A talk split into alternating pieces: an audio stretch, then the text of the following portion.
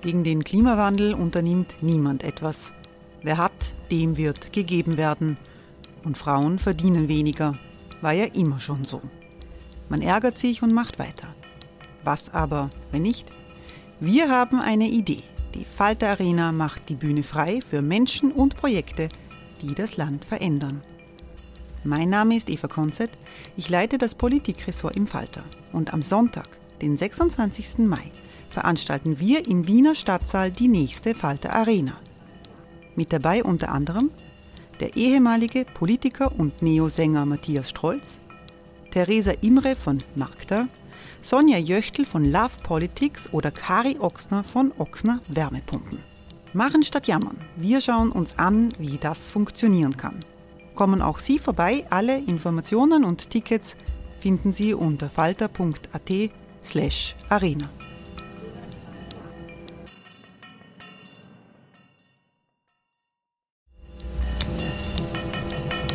Falter-Podcasts werden durch Werbung unterstützt.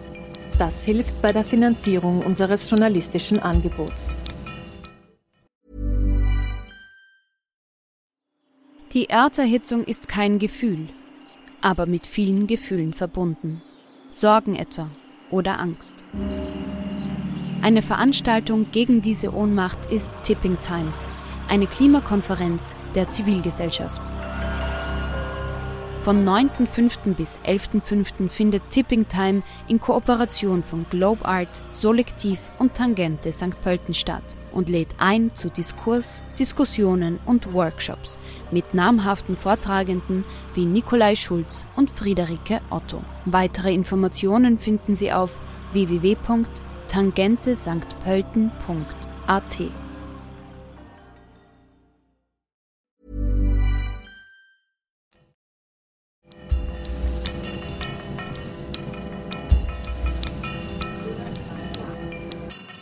Sehr geehrte Damen und Herren, liebe Zuhörerinnen und Zuhörer, herzlich willkommen beim Falter Podcast. Mein Name ist Eva Konzett und ich leite das Politikressort im Falter. Heute wollen wir uns einem schwierigen Thema widmen, nämlich diesem Sexualstraftäter und der Frage, welche Herausforderungen sie für die Justiz, aber auch für die Gesellschaft bringen. Im Juni 2021 locken drei Burschen eine 13-Jährige in ihre Wiener Wohnung, flößen ihr Ecstasy ein, vergewaltigen sie. Das Mädchen überlebt die Nacht nicht. Die drei Täter werden im Dezember zu Höchststrafen verurteilt. Im November 2022 vergewaltigen mutmaßlich zwei Männer dann eine 11- und 14-Jährige in Wien. Wiederum sind Drogen im Spiel. Wie im ersten Fall hatten die Täter Flucht- und Migrationshintergrund. Im Jänner dann platzen Ermittlungen über den Burgtheater-Schauspieler Florian Teichtmeister in die Öffentlichkeit. Der Schauspieler hat zugegeben, tausende Daten mit kinderpornografischem Material, also der Darstellung des sexuellen Missbrauchs an Kindern zu besitzen. Wie damit umgehen? Welche Forderungen an die Politik stellen und an die Justiz? Darüber wollen wir heute sprechen. Ich begrüße ganz herzlich Herr Dr. Gersberger. Hallo. Sie haben jahrzehntelang in Wien als Jugendrichter gearbeitet. Herzlich willkommen. Und ich begrüße Herrn Wanke, Sie sind Therapeut, haben in den 1990er Jahren den Verein Limes gegründet, der mit jungen Sexualstraftätern arbeitet. Herzlich willkommen. Hallo. Herr Gersberger, der, die Täter im Falle der 13-jährigen Leonie, ähm, sie wurden verurteilt im Dezember zu sehr hohen Haftstrafen. Sie haben keine Reue gezeigt. Hat Sie das verwundert? Das verwundert mich einerseits, äh, weil ich aus der Erfahrung weiß, aus vielen Prozessen, dass wir auch geständige äh, afghanische Täter erlebt haben. Auf der anderen Seite ist es, glaube ich, auch ein psychologisches Problem, äh, in dieser Kultur eine Schuld einzugestehen. Es ist relativ schwierig. Also das habe ich auch die Erfahrung gemacht. Es gab beides eigentlich. Es gab Angeklagte, die reuig sich gezeigt haben. Es gab solche, die überhaupt nicht einsichtig waren. Das kann man jetzt nicht generalisieren. Also das, ich würde jetzt nicht sagen, dass es typisch ist. Ja. Aber es ist natürlich bedauerlich, weil äh, klarerweise das Geständnis ein wesentlicher Milderungsgrund im Strafprozess darstellt und äh, das Strafausmaß natürlich äh, deutlich höher wird, wenn ein Angeklagter keine Einsicht in die von ihm gesetzte Tat zeigt. Herr Wanke, es gibt immer bei solchen Fällen dann die kritische Frage auch an die Medien, ob man die Herkunft der Täter nennen soll, nennen muss, nennen darf. Wir haben schon einmal gesprochen, da haben Sie eigentlich für die Herkunftsnennung plädiert. Warum? Naja, für die Herkunftsnennung habe ich nicht plädiert, aber es macht natürlich einen Unterschied, welchen Background die Person hat, die so eine Tat setzt. Und äh, um jetzt noch einmal das, äh, auch was der Dr. Gersberger sagt, noch einmal ein Stück zu, für mich zu differenzieren, es ist ja manchmal sogar notwendig, es zu verdrängen. Weil mit dieser Schuld zu leben, ist für uns alle ganz furchtbar. Und ein Prozess ist, dass ich sage, es war entweder, dass ich bagatellisiere, dass ich sage, es war eh nicht so schlimm oder es war äh, selbstverschuldet, ja, weil sie hätte ja auch gar nicht mit uns mitkommen müssen. Sie hätte sich auch besser quasi keine Drogen kaufen müssen, dass ich quasi die Schuld externalisiere, weil dann ist meine Schuld kleiner. Weil das, was wir bei all diesen Daten, und da ist es egal, äh, welchen Background diese Person hat, ist, dass diese Schuld äh, einfach unermesslich ist, dann, wenn, wenn dieses Opfer zu Tode kommt zum Beispiel. Ja?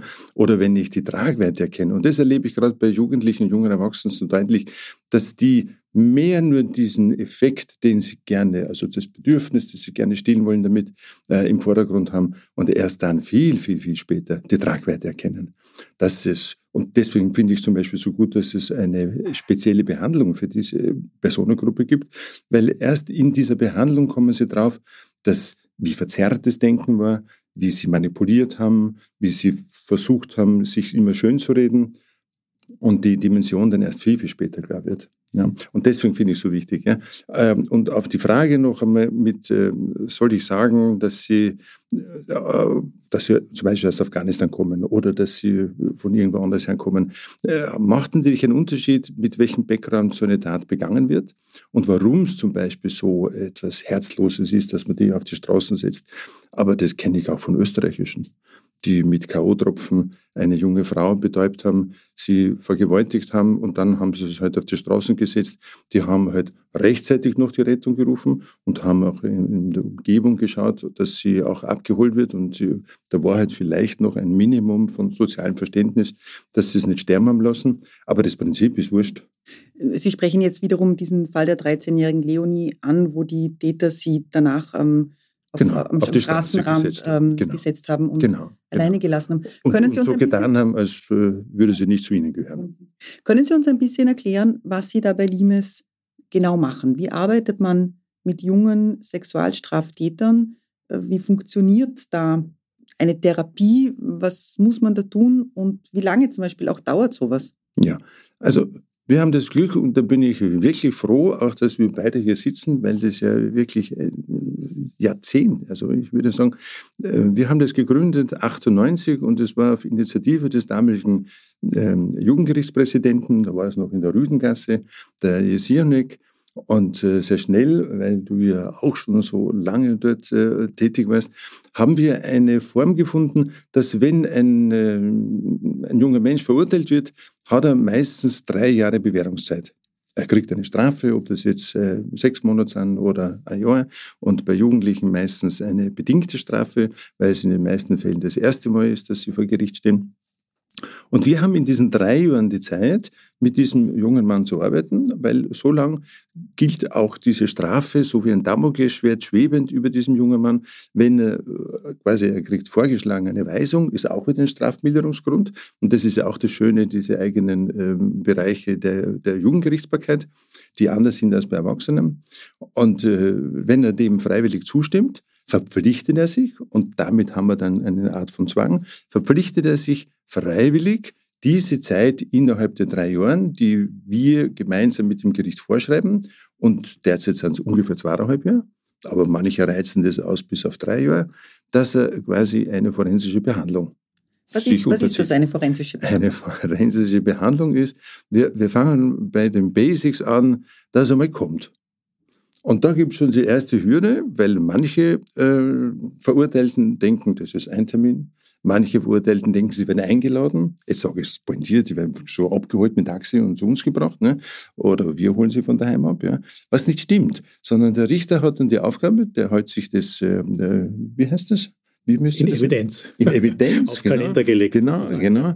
Äh, und der Beschuldigte ist verpflichtet, innerhalb von drei Monaten zu belegen, dass er diese Weisung einhaltet. Und dann kriegen sie einen Stress.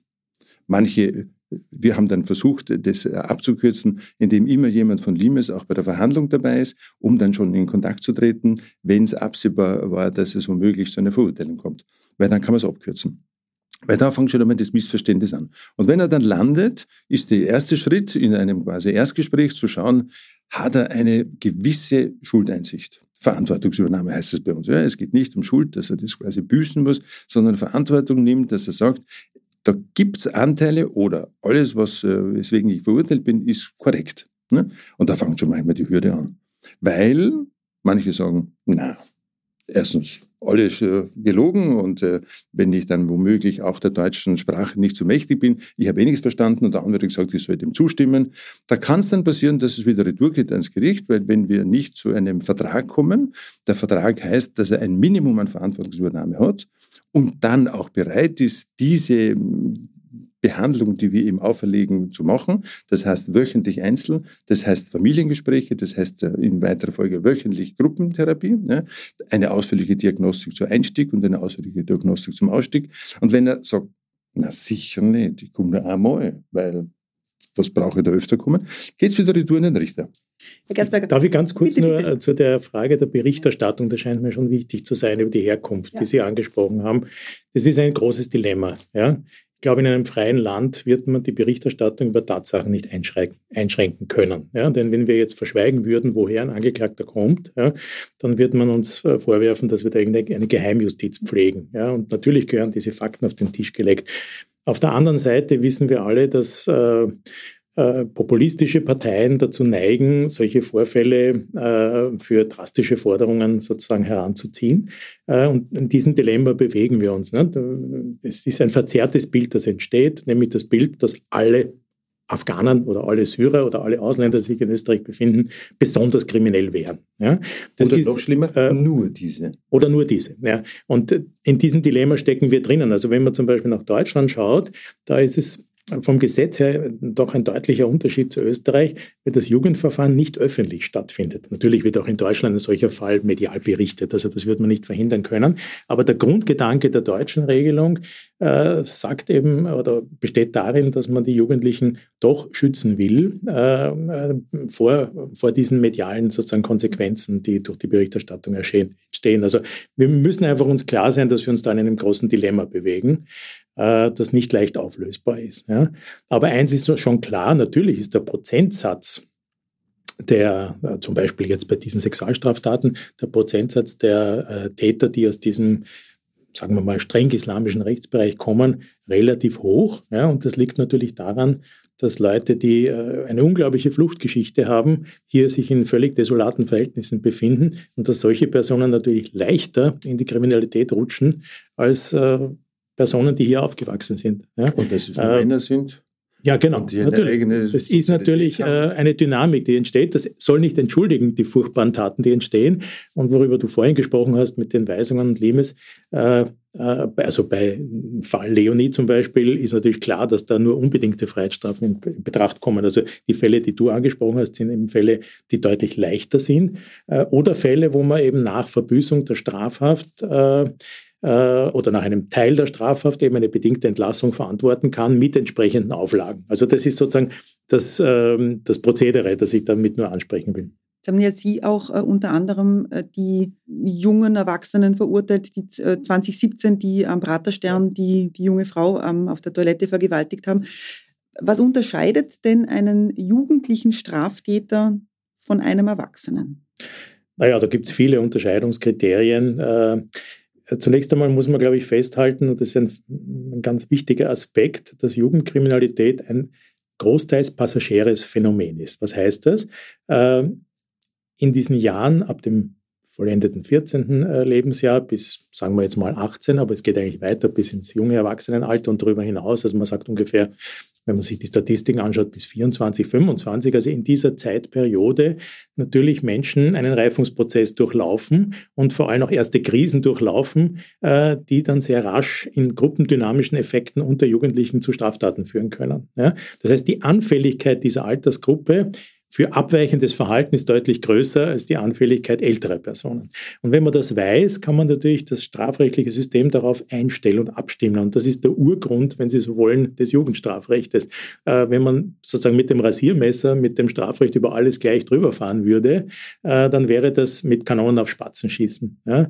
Und deswegen ist es wichtig, dass wir ein differenziertes Modell haben und dass wir, dass wir eben, äh, dass wir die immer im Hinterkopf behalten, dass Jugendkriminalität durchs Älterwerden auch von sich selbst wieder aufhören kann. Ja? Wie gesagt, ich spreche jetzt nicht von so drastischen Fällen wie Vergewaltigung und Mord, ja? sondern von den einfachen Fällen äh, von Einbruch von Vermögenskriminalität, auch vielleicht von leichter Gewaltkriminalität.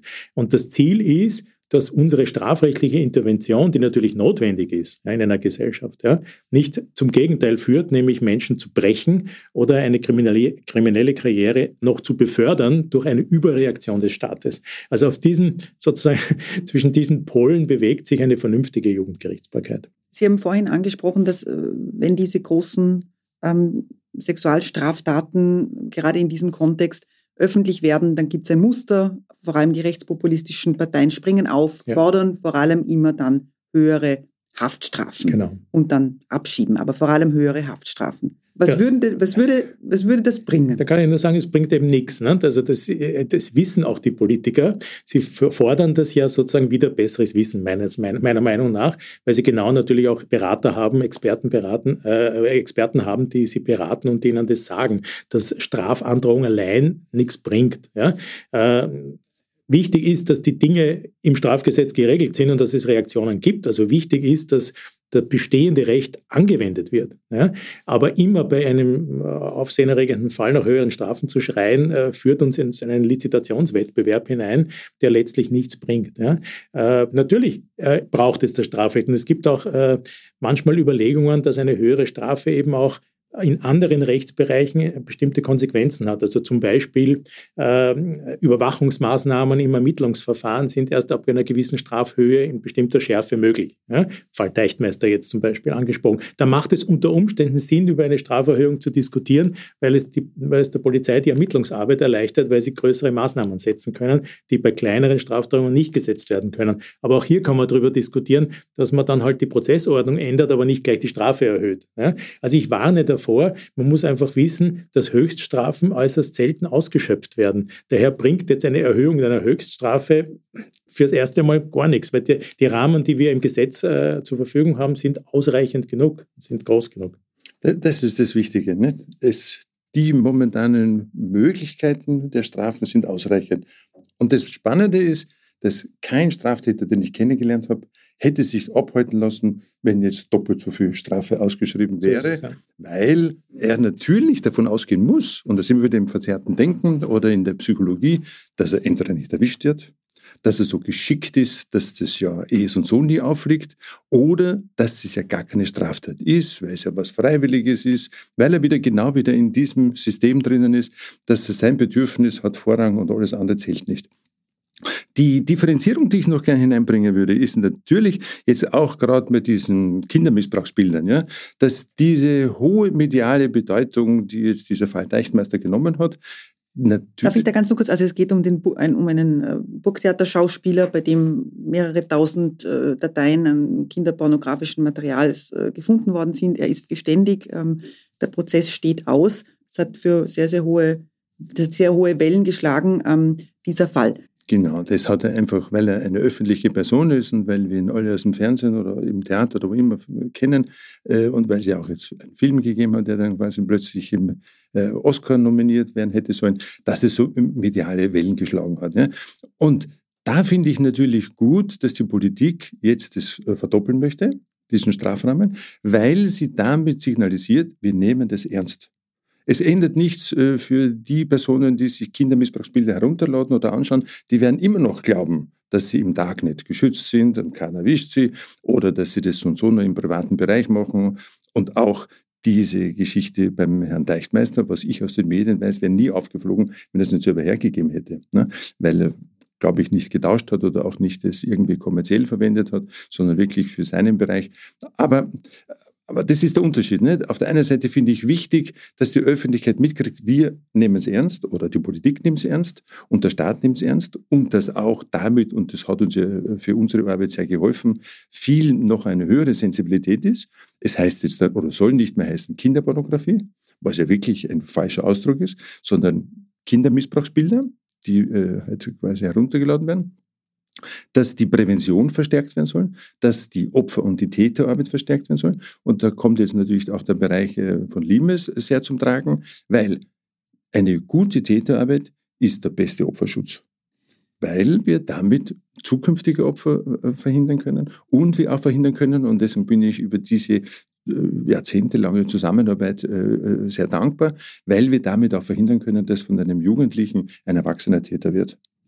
Das würde passieren. Da, nur ein Wort, also da gibt es halt in der Wissenschaft, in der psychiatrischen ja doch auch die Meinung, dass äh, Pädophilie quasi nicht heilbar sei. Also das hört man immer wieder von den Psychiatern, ich kann das nicht beurteilen. Vielleicht hast, du hast ja mit Pädophilen zu tun gehabt. Nämlich, ja, du musst äh, von der Kernpädophilie was man, sprechen. Ja, was man, was, was man wahrscheinlich erreichen kann mit Therapie ist, dass dieser Sprung nicht gesetzt wird von dem Begehren, das ein solcher Mann empfindet, offenbar beim Anblick nackter Kinderkörper, äh, zum tatsächlich selbst ausgeübten Missbrauch. Also wenn, wenn das kannst du als Therapeut natürlich besser beurteilen als ich als Richter. Ja? Aber wenn das gelingt, wäre das schon mal ein Riesenschritt, ja? dass man durch gezielte Therapie, und die ist natürlich nur möglich bei entsprechend bedingten Freiheitsstrafen, wo man sozusagen mit der Probezeit eine solche Therapie anordnen kann, dass man verhindern kann, dass das ausufert in einen konkreten Missbrauch. Meine Erfahrung ist, ich habe relativ viele solche sogenannte Kinderpornografie-Sachen verhandelt, äh, dass die Täter, die ich erlebt äh, habe, äh, diesen Schritt nicht gesetzt haben. Das heißt, ich will das nicht bagatellisieren, es ist grauslich, dass man solche Bilder sich gerne anschaut, ich habe überhaupt kein Verständnis dafür. Aber solange das jetzt sozusagen in den vier Wänden des Täters bleibt, ist die gesellschaftliche Gefahr, die von ihm ausgeht, überschaubar, sagen wir es mal so. Dass das Ganze schrecklich ist und dass der, dass der, Grund, dass man das kriminalisiert, nämlich den bloßen Besitz kriminalisiert, natürlich daran liegt, dass man die Angebotsseite sozusagen, also die Nachfrageseite, dass man die treffen will. Mit dem Gedanken, gäbe es keine Nachfrage, gäbe es auch nicht die Produktion dieser Filme. Das ist natürlich ein hehrer Ansatz und der ist auch richtig. Ja. Nur wir wissen alle, das ist ein bisschen theoretisch gedacht. Ne. Es würde jetzt äh, nicht an einem Konsumenten hängen, äh, ob diese entsetzlichen Filme dargestellt, äh, also hergestellt werden oder nicht. Ja. Ready to pop the question? The jewelers at BlueNile.com have got sparkle down to a science with beautiful lab-grown diamonds worthy of your most brilliant moments. Their lab grown diamonds are independently graded and guaranteed identical to natural diamonds, and they're ready to ship to your door. Go to Bluenile.com and use promo code LISTEN to get $50 off your purchase of $500 or more. That's code LISTEN at Bluenile.com for $50 off. Bluenile.com code LISTEN. Herr Wanke, lassen Sie uns reinschauen in die Täterarbeit und auch mit der Frage, Sie haben im Vorfeld dieses Gesprächs gesagt, bei Limes sind jetzt gerade 40 jugendliche Sexualstraftäter in Behandlung äh, oder sie arbeiten mit 40 äh, in zusammen in Behandlung. Richtig. Ähm, wie schauen diese Programme aus? Und ich möchte vor allem fragen hinsichtlich auch der finanziellen und der personellen mhm. Ausstattung. Wir wissen mhm. aus den Deradikalisierungsprogrammen bei jungen mhm. Islamistischen Tätern, dass das sehr ausgehungert ist, ähm, dass da viel zu wenig Ressourcen hineinfließen. Wie ist es in Ihrem Bereich? Ja, aber ich muss noch eine kleine Korrektur anbringen, dass jedes äh, Kindermissbrauchsbild, das äh, sich irgendjemand anschaut, auch quasi ein Opfer dahinter hat. Und deswegen finde ich so ganz wichtig, dass da ganz massiv auch daran gearbeitet wird, dass es keine zukünftigen Opfer mehr gibt. Ist auch Opferschutz. Ähm, unser Programm zielt dahin ab, dass diese Person erstens einmal für diese Handlungen, die sie gesetzt hat, Verantwortung übernimmt, die Tragweite erkennt und wir gemeinsam mit der Person schauen, wo liegen, wir nennen es immer Defizite, ja, wo liegen, man kann es auch, äh, wenn man es äh, psychiatrisch oder so, wo sind die Störungen, dass diese Person das getan hat, weswegen sie dann verurteilt worden ist. Ob das jetzt eine Vergewaltigung ist, ob das jetzt äh, ein Kindesmissbrauch ist, ob das jetzt im Herunterladen oder Besitzen von Kindermissbrauchsbildern ist, ist ja dann ist ja einfach in der Dimension unterschiedlich und auch in dem Urteil unterschiedlich. Und über die Möglichkeit, dass er sich freiwillig verpflichtet, zu uns zu kommen, haben wir, hat er quasi schon einmal die erste intelligente Lösung getroffen. Er hat von den beiden Übel das Geringere gewählt. Und unser Ansatz ist dann, und so, nur so kann es funktionieren, Weil die, die Beziehung zu wäre Haft. Ja. Oder eine massivere Strafe. Ja, und das finde ich wunderbar, dieses Damoklesschwert, dass womöglich dann eine unbedingte Strafe in Aussicht gestellt wird, äh, ist dann quasi ein Motiv zu sagen, lieber gehe ich dann dorthin, obwohl ich auch angefressen bin und sauer bin, dass mir meine Freizeit gestohlen wird. Und man macht sich nicht beliebt, wenn man diese Arbeit macht, weil diese jungen Männer sind dann natürlich angefressen, dass wir dann genau das äh, tun. Was das Schöne ist, und das unterscheidet äh, die Behandlung bei Limes jetzt von einer klassischen Therapie, wir bestimmen die Themen. Nicht er kommt und sagt, ach, ich habe ein Problem mit meiner Freundin, mit meiner Arbeit oder mit meiner Mama und ich möchte jetzt gern darüber reden, so wie eine klassische Therapie ist, wo ein Leidensdruck da ist und die Person sagt, ich möchte mich mit diesem Leidensdruck beschäftigen, damit ich wieder glücklicher bin und das kann vielfältig sein. Ne? Sagen wir, du bist verurteilt worden wegen dieser und dieser Tat und hast du eine Erklärung. Was glauben Sie, was kriege ich als Antwort? Nein. Keiner von diesen jungen Menschen weiß, warum er es da hat. Die meisten beginnen erst mit der Tat. Das, das weiß ich. Manchmal verleugne sogar die Tat und sagen, das stimmt nicht und das, ich bin unschuldig verurteilt. Dann geht es eh wieder retour. Dann ist es dann manchmal so ein Spiel. Ich wollte nur nachfragen, wie gehst du wirklich damit um? Also wenn, ich kann mir es wirklich schwer vorstellen, jemanden zu therapieren, der sagt, ich weiß nicht. Ich bin zu Unrecht verurteilt worden. Äh, ist das um. sofort abbrechen oder, oder, oder, oder, versuchst du da noch einzuwirken auf die Nein, nein. Also ich komme mir dann manchmal vor wie Columbo, dass ich den beim Erstgespräch äh, kennenlerne und sage, ja, ähm, weiß er überhaupt, wegen, wegen er da sitzt, ja. Ich bin ja nicht der Zahnarzt, sondern der kommt ja hier, weil er dann quasi einen Auftrag hat, ja. Gott sei Dank wissen das die meisten, dass sie da sind, weil sie eine Weisung haben. Manchmal sind sie da, weil sie binnen drei Tage diese Bestätigung abgeben müssen und daher einen Stress haben. Und dann sage ich, no, und weswegen bist du verurteilt worden? Und dann kommt vielleicht heraus, zum Beispiel wegen einer Vergewaltigung. Und dann sage ich, no, und wie siehst du das? Also wir sind bei du, manchmal bei sie. Und dann sagt er, alles erlogen der Stunden. Alles erlogen der Stunden, war freiwillig. Und nur weil ihre Familie dann befunden hat, das kann nicht sein, sagt sie halt der Familie zuliebe, das war eine Vergewaltigung. In Wirklichkeit hat sie mich geliebt und alles Mögliche. Dann beginnen wir zu diskutieren, wie kommt das Gericht, wie kommt die Polizei, wie kommt das Opfer dazu, zu sagen, es war eine Vergewaltigung. Ja, das, ist natürlich auch eine Stufen. Wiederholung der Hauptverhandlung in gewisser Weise. In gewisser Weise, ja. Weil vor dem Problem, Entschuldigung, wenn ich unterbreche, aber vor dem Problem stehe ich ja als Richter, nicht?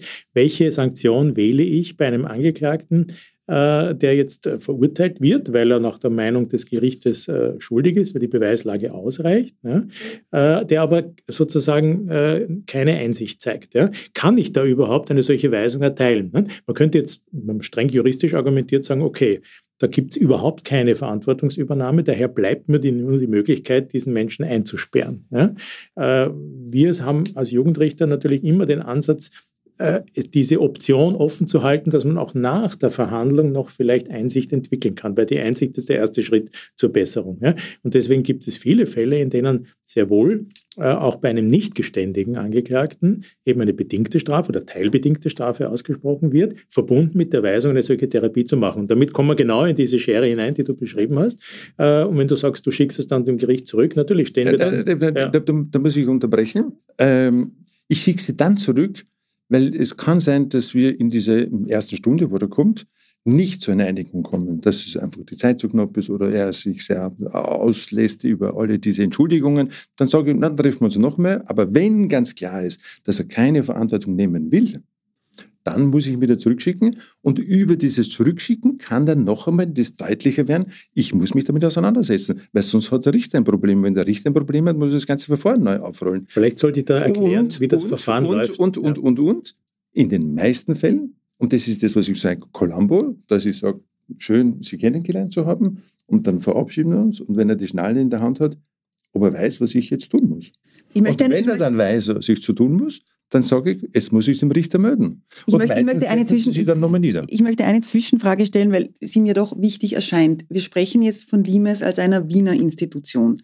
Was passiert denn zum Beispiel, wenn der Täter in Salzburg verurteilt worden ist oder wenn der Täter im Westen Österreichs verurteilt worden ist? Gibt es da solche Angebote? Gibt es, um auch auf die Frage zurückzukommen, gibt es genügend finanzielle und äh, personelle Ressourcen über das ganze Land Österreich. Leider nicht, muss man ähm, gleich sagen. Ja. Sowas wie Limes gibt es halt nur in Wien, aber es gibt ja das Projekt, auch die Idee, Limes jetzt langsam Richtung Westen auszubreiten. Ja. Äh, ich war in Wien Richter, ich kann also nicht beurteilen. Äh, es gibt sicher irgendwelche privaten Initiativen auch in den westlichen Bundesländern, aber nicht in dieser Form, wie es Limes äh, sich entwickelt hat. Das wäre sicher wünschenswert, wenn man da, das ist eine Ressourcenfrage, nicht? Wenn man da auch mit Förderung durch den, durch den Bund oder auch durch die Länder natürlich Einrichtungen auf die Beine stellt, die diese Arbeit leisten.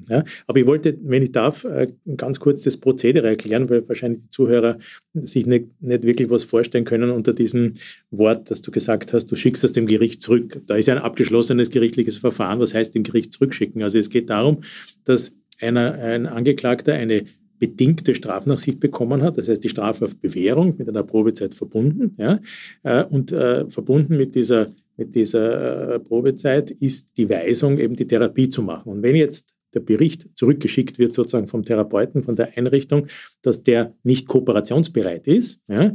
Was ist da für ein Prozedere? Das heißt jetzt nicht automatisch, dass der sofort eingesperrt wird, sondern es geht jetzt ein neues Verfahren los. Das ist nicht so wie eine Hauptverhandlung, sondern das nennt man ein Widerrufsverfahren. Ja?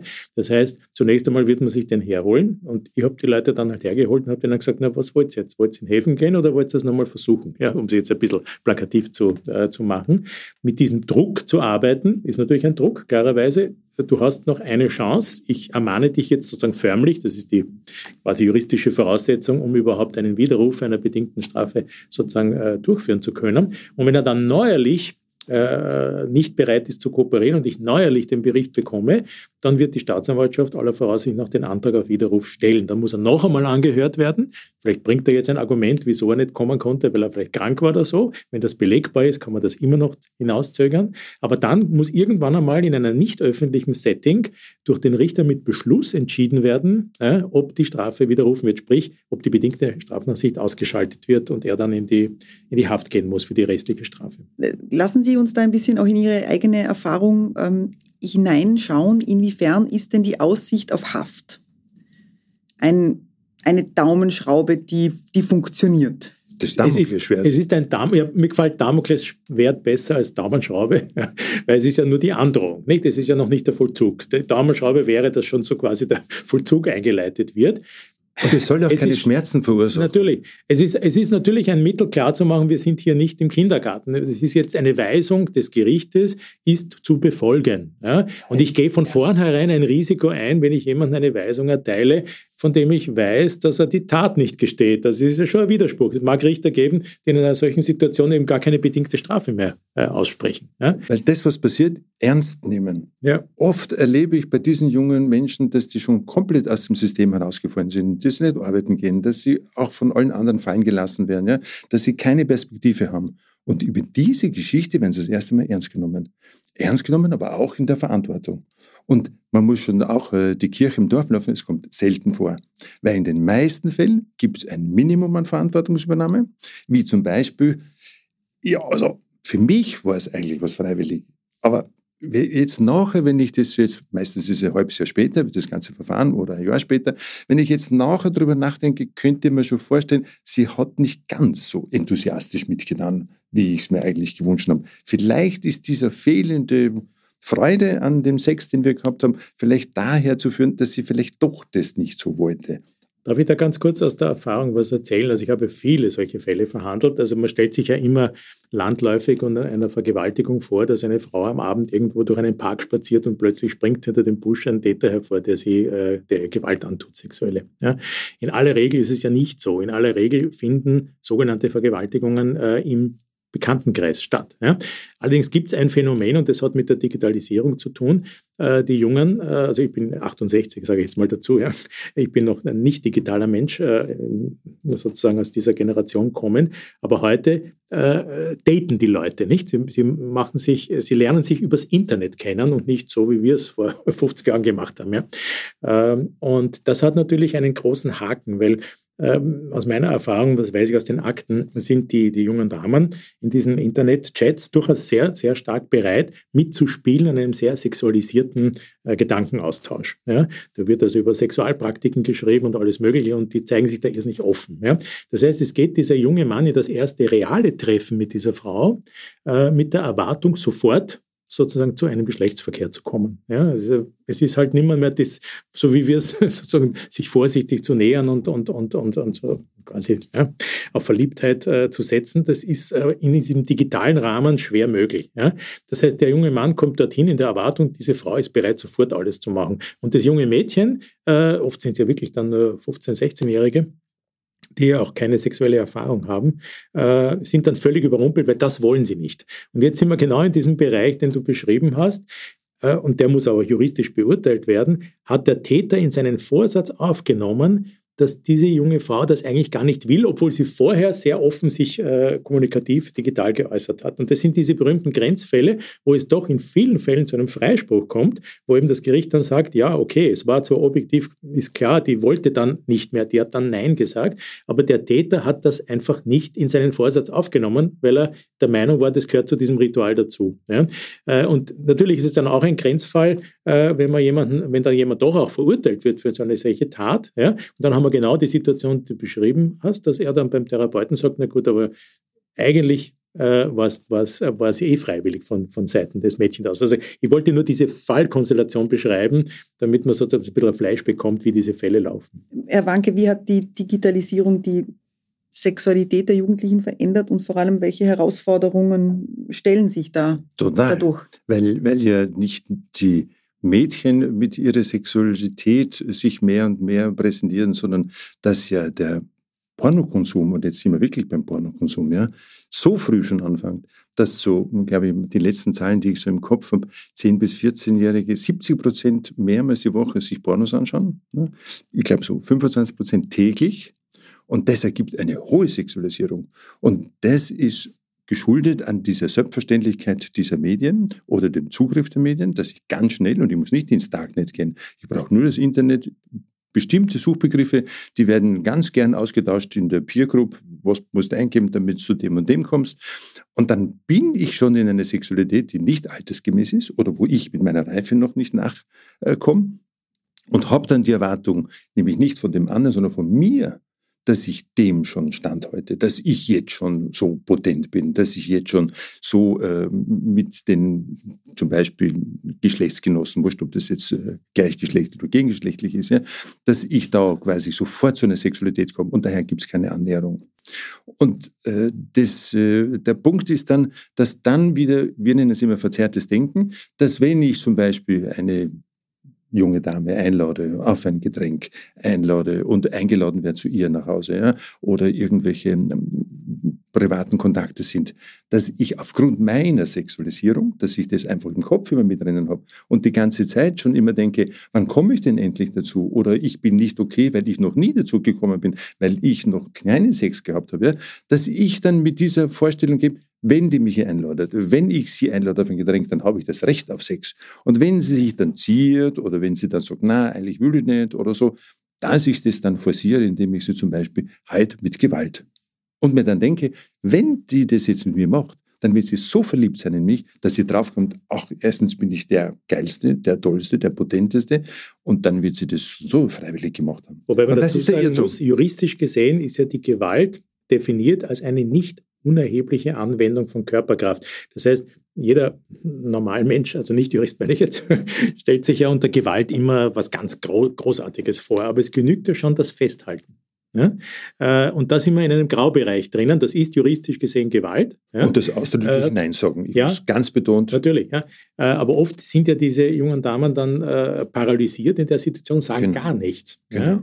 Und dann kommt halt, das ist halt dann, wird dann im Prozess groß ausgespielt. Das sind dann diese unangenehmen Situationen, wo dann die Verteidigung anfängt, na, wieso hat sie sich denn das Höschen ausziehen lassen und wieso hat, sie hätte doch eigentlich nur die Beine zusammenpressen müssen und so weiter. Das sind dann, das, über solche Dinge wird Oder dann in den Verhandlungen diskutiert. Die Eltern Eltern oder irgendjemand. Äh, und genau. sie hat nicht laut geschrien. Und da ist ja eh Gott sei Dank ein großer Fortschritt dadurch entstanden, dass wir diese Möglichkeit der geschützten Vernehmung der Opfer haben, dass die jetzt nicht in einer Verhandlungsöffentlichkeit äh, darüber über solche äh, Details, intimen Details äh, sprechen müssen. Aber ich will einfach nur darstellen, dass da ein großer Graubereich existiert, der, äh, äh, der vielleicht in der Öffentlichkeit nicht so äh, gesehen wird. Und meine Erfahrung ist, dass dann die Opfer, die weiblichen Opfer, ich spreche, das sind doch die meisten äh, Fälle gewesen, die ich verhandelt habe, dass die ähm, erst nach diesem Vorfall überhaupt realisieren, aus Gespräch mit Freundinnen, hoppla, eigentlich wollte ich das ja gar nicht, was passiert ist. Ja?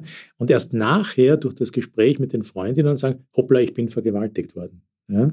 Und das sind natürlich jetzt diese schwierigen Grenzfälle, wo man dann, wo dann in der Praxis oft auch ein Freispruch rausgekommen ist, wo man sagt, na gut, wenn das so ist, dass, dass sie selber erst nachher draufgekommen ist, dass es nicht gewollt hat, ja, um es jetzt ein bisschen plakativ zu sagen, dann bleibt für eine Schuldfeststellung des Täters in Richtung Vergewaltigung nicht mehr viel übrig. Ja?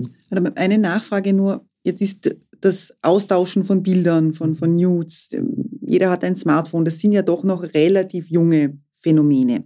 Was kommt da? Und sie gehen ja nicht mehr weg, ja. Was kommt da auf die Jugendgerichtsbarkeit dann noch, vor, äh, noch zu? Naja, äh, das kann ich jetzt äh, nur als retrospektiv sozusagen beantworten. Aus meiner Erfahrung haben gerade diese Grenzfälle, diese Graubereiche, die ich vorhin beschrieben habe, durch die Digitalisierung sehr stark zugenommen. Weil genau so läuft diese Kontaktanbahnung. Sie schicken sich gegenseitig schon Nacktfotos zum Beispiel. Und da ist natürlich diese Sexualisierung irrsinnig groß, wie du richtig gesagt hast, am Smartphone schauen die sich täglich irgendwelche Pornos an. Das heißt, es ist ein verengter Blick Blick auf einen Vollzug eines Sexualaktes gerichtet und nicht auf das Kennenlernen eines Menschen. Ja. Äh, es ist einfach übersexualisiert. Ja. Ich bin jetzt der Letzte, der sagt, äh, wir müssen das medial einschränken, weil ich bin natürlich für die Medienfreiheit, das ist gar klar. Aber wir stehen hier in einem riesigen, äh, in einem riesigen Dilemma drinnen. Ja. Und die sind zu 100 Prozent gestiegen, diese Fälle. Aber nicht, weil es so, das ist ja nicht strafbar per se. Ich kann jederzeit jemanden privaten von mir ein Foto schicken, wo halt eine sexuelle Abbildung ist. Ja? Und diese Freizügigkeit unter Anführungszeichen, weil es so eine Selbstverständlichkeit ist, äh, Zugriff zu pornografischem Material zu haben, zu sexualisiertem Material zu haben, ja, diese Freizügigkeit neigt natürlich dazu, dass ich freiwillig von mir ein Foto hergebe. Oder wenn der Freund, die Freundin das von mir verlangt, dass ich halt freiwillig aus Liebe bereit bin. Schlimm wird's, wenn die sich trennen, und das vielleicht dann als Rache oder als Gehässigkeit zum Beispiel ins Netz gestellt wird. Dann macht das sich strafbar. Die Fälle gibt es natürlich auch. Ja. Genau. Aber das und, die, und, die, und die steigen massiv.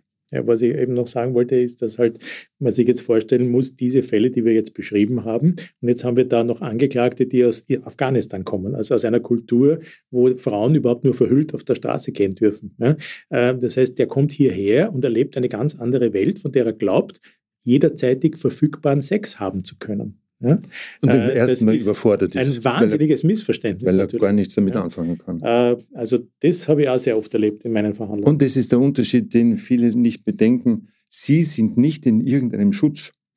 Alle anderen äh, Jugendlichen haben ihre Familie, die zumindest einen gewissen Einfluss noch hat und auch einen quasi schützt vor diesen Ausuferungen. Ne? Die sind sich selbst überlassen, in der Peergroup, die sich dann auch noch hineinsteigert. Aber auf Ihre Frage noch einmal zurückzukommen, was tut Limes? Angenommen, das geht gut und ein Minimum an Verantwortung ist da, dass er zum Beispiel sagt, na vielleicht war das für Sie nicht so okay. Dann steigen wir ein. Und das Einzige, was die Möglichkeit ist, da erfolgreich zu sein, ist Beziehungsarbeit. Das heißt, wir müssen diesem jungen Mann klar machen, dass wir jetzt nicht der verlängerte Arm der Polizei oder des Gerichtes sind und er bei uns knien muss oder bestraft wird oder sonst was, sondern wir wollen ihn verstehen. Und wir sind interessiert an ihm als ganze Person, auch mit allen anderen Eigenschaften, die er hat, weil unsere Arbeit kann nur äh, erfolgreich sein, wenn wir auch sehr ressourcenorientiert sind. Das heißt, dieser, dieser Mensch muss auch in seinen Fähigkeiten erkannt werden, muss auch noch einmal herausgefördert werden. Hat er irgendwas, was positiv ist? Weil die meisten erleben sich nur negativ. Und dann beginnt er, weil er muss, weil wir jede Stunde in irgendeiner Weise doch auch über Sexualität, über seine Strafhandlungen und sonstige Dinge reden, beginnt er auch da eine Art von Normalität zu entwickeln, dass es eine Selbstverständlichkeit darüber zu reden, dass es nicht mehr so peinlich ist, dass es nicht mehr so schambesetzt ist, dass er auch merkt, okay, da ist ja irgendwas, wo ich mich nicht auskenne, da ist ja irgendwas, was ich selber nicht verstehe, warum ich es getan habe und dann beginnt er, und das ist ein Wunsch von uns, eine Empathie zu entwickeln. Er beginnt nicht nur mit sich und seinem Leid, dass er jetzt verurteilt ist, dass er seine Freizeit opfern muss, wenn er daherkommen muss, ja, dass er sich in die Gruppe setzen muss mit anderen, die vielleicht sogar ärgere Sachen gemacht haben als er. Ja. Er beginnt sich auch damit auseinandersetzen, wie ist denn der Person gegangen, der ich das angetan habe. Und wenn diese Empathie gelingt, dann kann er was entwickeln, das auch in der Zukunft, weil es soll nicht die Heilung in Aussicht gestellt sein, sondern die Kontrolle soll in Aussicht gestellt werden. Der soll weiterhin Sex haben, aber Sex, der einvernehmlich ist. Das ist der Punkt. Brutale Straftaten, neue Phänomene und große Herausforderungen für die Justiz, für die Therapeuten und letztlich auch für die Gesellschaft. Das war der Falter Podcast. Ich bedanke mich ganz herzlich bei Ihnen beiden. Dankeschön. Danke auch. Liebe Zuhörerinnen und Zuhörer, es sei Ihnen an dieser Stelle noch ein Falter Print-Abo ans Herz gelegt. Sie können es einfach abschließen unter www.falter.at slash Abo. Ich bedanke mich bei meinen Gästen und ich hoffe, dass Sie bald wieder einschalten. Bis zum nächsten Mal. Auf Wiederhören.